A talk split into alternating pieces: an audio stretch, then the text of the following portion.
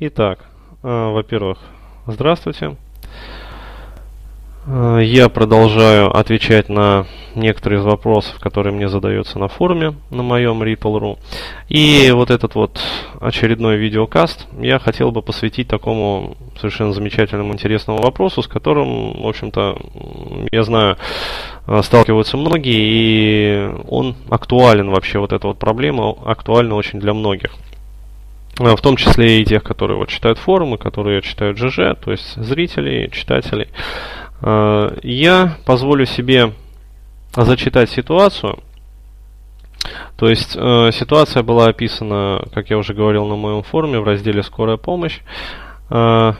Название, значит, треда копирования родительских программ.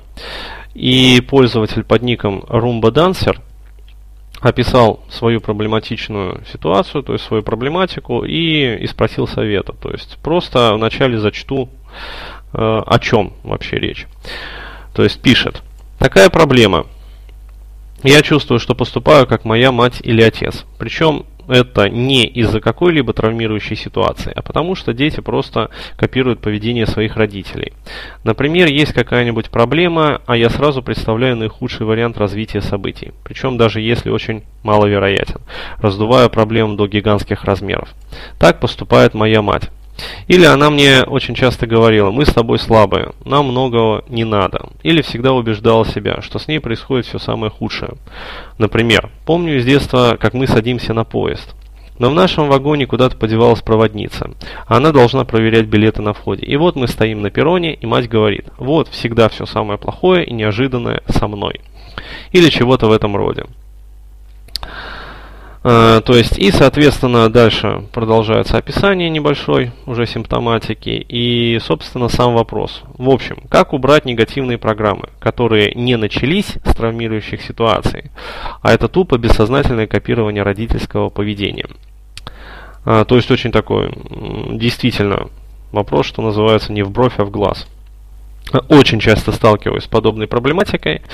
И хочу, во-первых, э, откомментировать некоторые моменты. То есть э, здесь сразу этому человеку посоветовали копать реимпринтом, то есть э, выкапывать, скажем, негативные какие-то ситуации. На что он откомментировал, что где их откапывать, если их вот, в общем-то, не было. А это просто вот тупое копирование родительского поведения. Я скажу так, то есть действительно здесь вот пытаться что-либо копать линейным таким вот реимпринтингом, э, пытаться как-то откапывать какие-то негативные травмирующие ситуации, это, ну, по большей части, скорее всего, будет бесполезно. Здесь э, дело в другом. То есть, конечно же, можно выкопать там какой-то негативно релевантный детский опыт, можно выйти на какие-то подавленные эмоции, скажем, фрустрации или стыда, которые возникали у молодого мальчика, когда мама произносила вот эти вот слова. Но, скорее всего, э, здесь э, дело не в каких-то негативных эмоциях, которые были так или иначе подавлены, и они вот теперь мешают жить. Э, здесь вопрос из разряда когнитивной скажем так, когнитивной схемы и когнитивного взаимодействия, то есть взаимодействия с окружающим миром. То есть это вопрос не линейного такого NLP, и методик НЛП, а это вопрос скорее из разряда когнитивной э, терапии. То есть, иными словами, как человек э, обмысливает этот мир, как он с ним пытается там взаимодействовать, как он его отражает в своей внутренней реальности. Э, Техниками НЛП, конечно, здесь тоже можно попытаться работать. То есть, в частности, есть замечательный там музей старых убеждений Роберта Дилса – вот, есть замечательная техника, которую я давал вот в своем тренинге глубинный реимпринт, изменение убеждений при помощи глазодвигательных паттернов. Тоже очень такая хорошая NLP методика, очень действенная.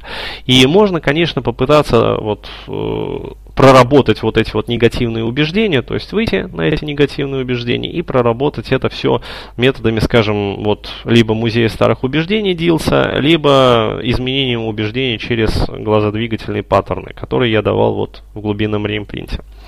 А, но я хочу откомментировать такой момент, а, что в первую очередь необходимо разобраться,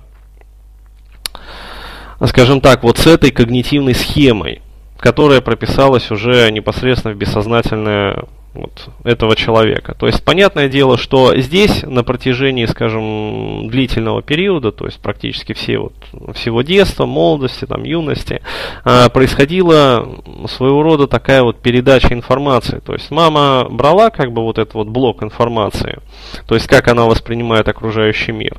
То есть вместе со своими убеждениями, со своими автоматическими мыслями, со своей полностью вот когнитивной схемой. То есть она брала как бы кусками свою когнитивную схему из своего загрузочного сектора и переписывала вот ее по блокам, скажем так, по кластерам в загрузочный сектор, скажем, вот, молодого человека.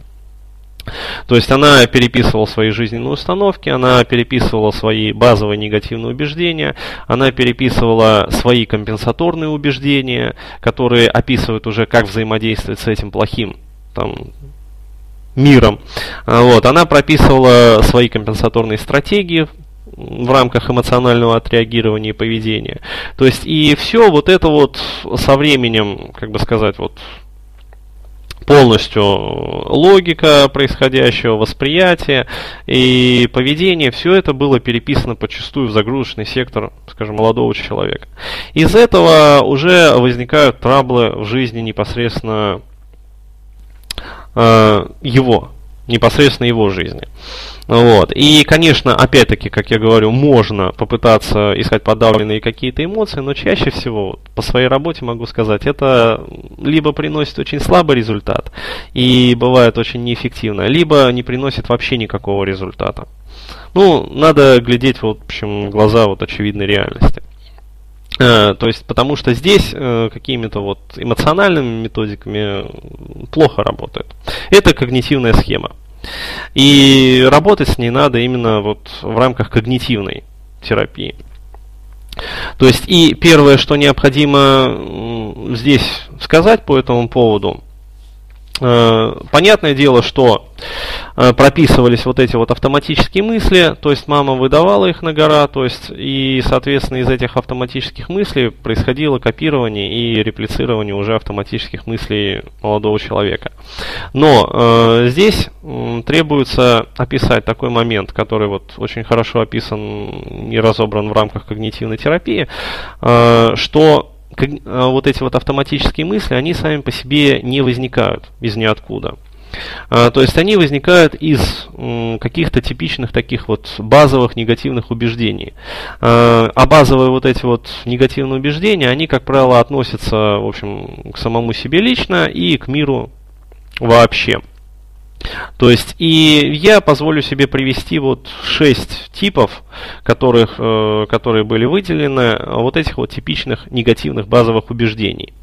То есть, э, прошу не путать их, пожалуйста, вот с теми негативными установками, которые обычно получает ребенок и которые в свое время были описаны в моем ЖЖ.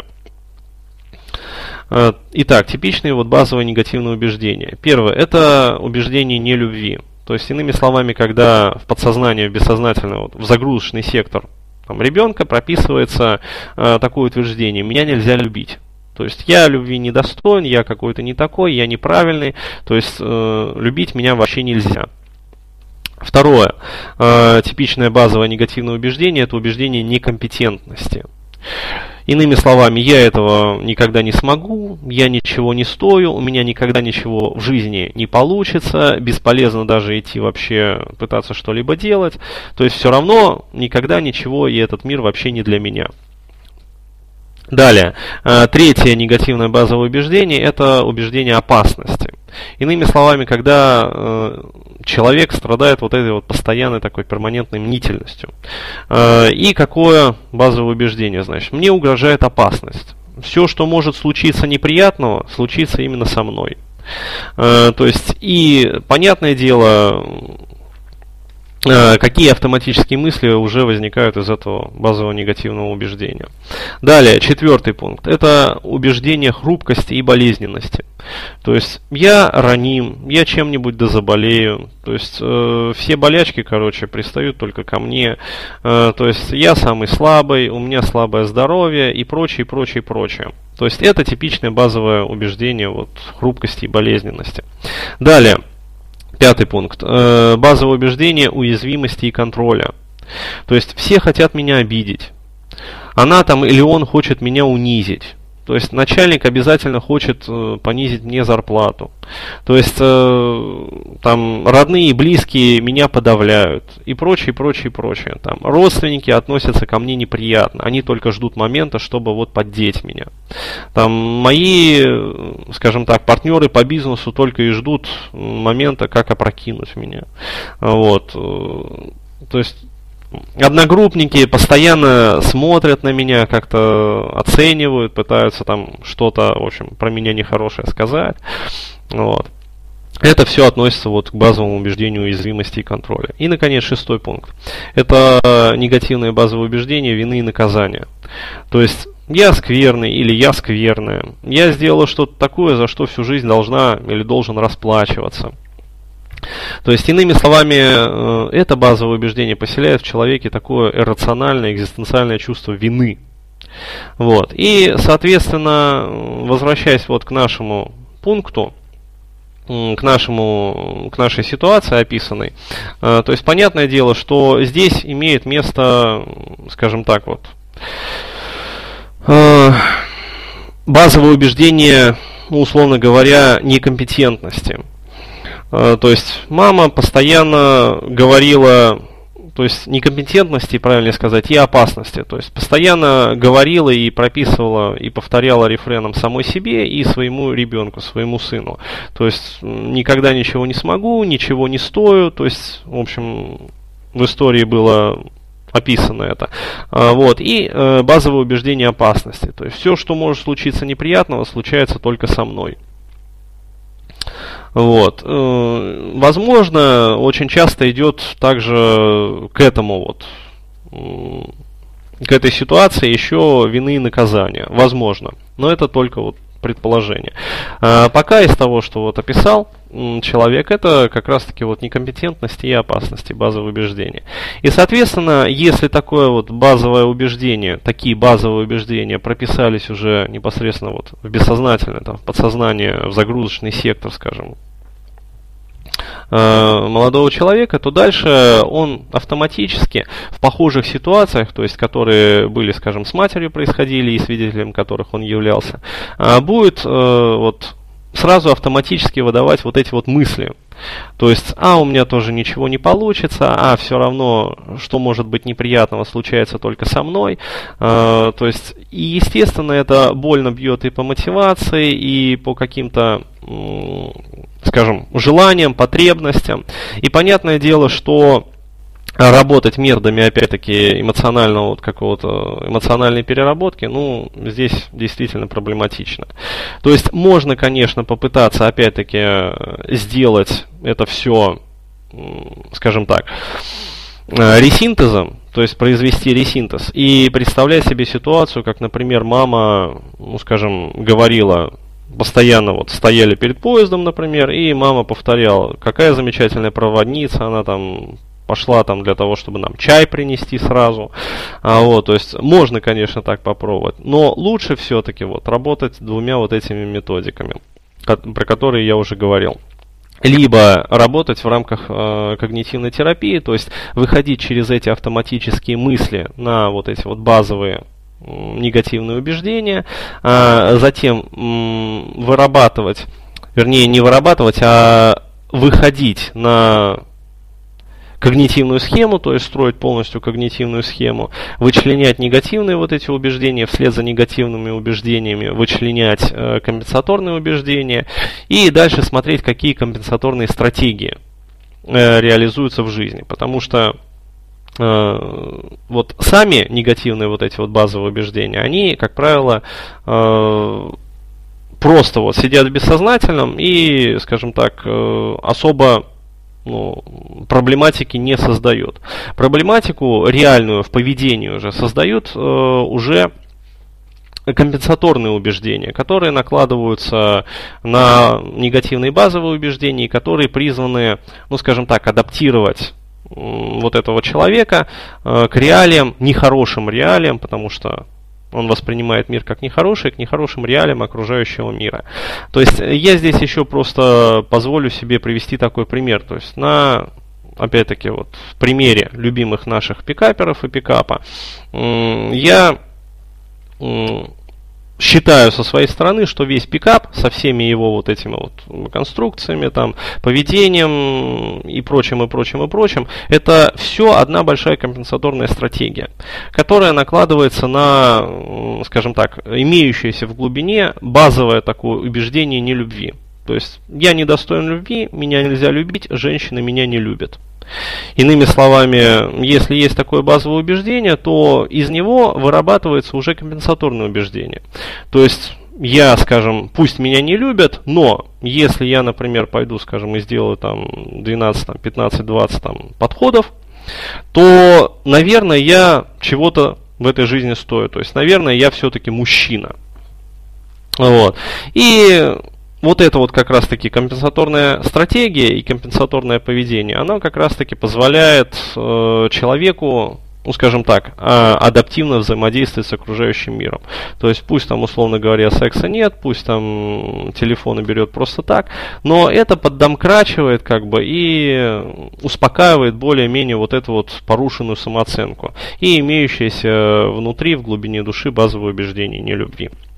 Соответственно, работа должна вестись по э, компенсаторным стратегиям, по компенсаторным убеждениям. И только через эту работу можно выходить в дальнейшем и переделывать вот эти вот базовые убеждения. Точно так же и в этом случае э, необходимо выходить на компенсаторные какие-то убеждения, то есть иными словами необходимо выяснить в первую очередь, то есть а как данный вот конкретный человек ведет себя в жизни, то есть а какие вообще компенсаторные убеждения у него имеются, то есть иными словами, вот на примере этого случая, конкретно, э, то есть если есть, скажем,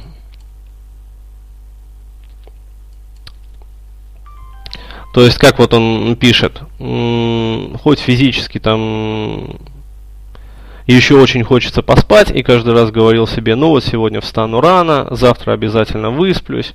А, в общем, даже вот на этом простом примере, то есть э, и какое, соответственно, поведение возникает вот в этой конкретной ситуации. То есть, либо это защита каким-то промедлением, то есть, ну ладно, сегодня я еще себе там дам, скажем, поспать, сегодня там я ничего не буду делать, то есть, сегодня я там как-то дам себе слабину, а вот уж завтра-то я точно, в общем, все, встану пораньше и сделаю. То есть, несмотря на то, что, скажем, я некомпетентен, несмотря на то, что может случиться какое-то там страшное что-то, несмотря на то, что там, скажем, мир полон опасности, и в частности она угрожает мне. Но вот я, тем не менее, там что-то могу, например, вот э, как-то повзаимодействовать с этим миром.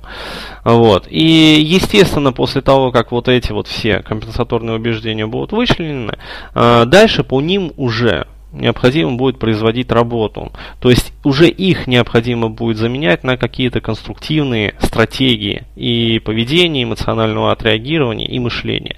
И только после того, как вот этот вот пласт будет проработан, вот уже только тогда по-хорошему имеет смысл выходить на какие-то базовые убеждения, скажем, не любви, э, там, некомпетентности, опасности, там, хрупкости, уязвимости, вины и наказания, и после этого уже производить вот замену вот этих вот базовых убеждений.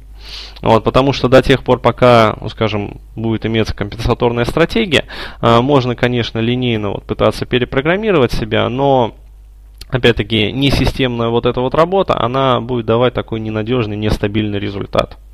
То есть, а когда работа ведется по всем уровням, то есть по поведенческому, по эмоциональному и по ментальному, то есть когнитивному взаимодействию, вот тогда надежный результат уже гарантирован, в том числе и в самостоятельной работе.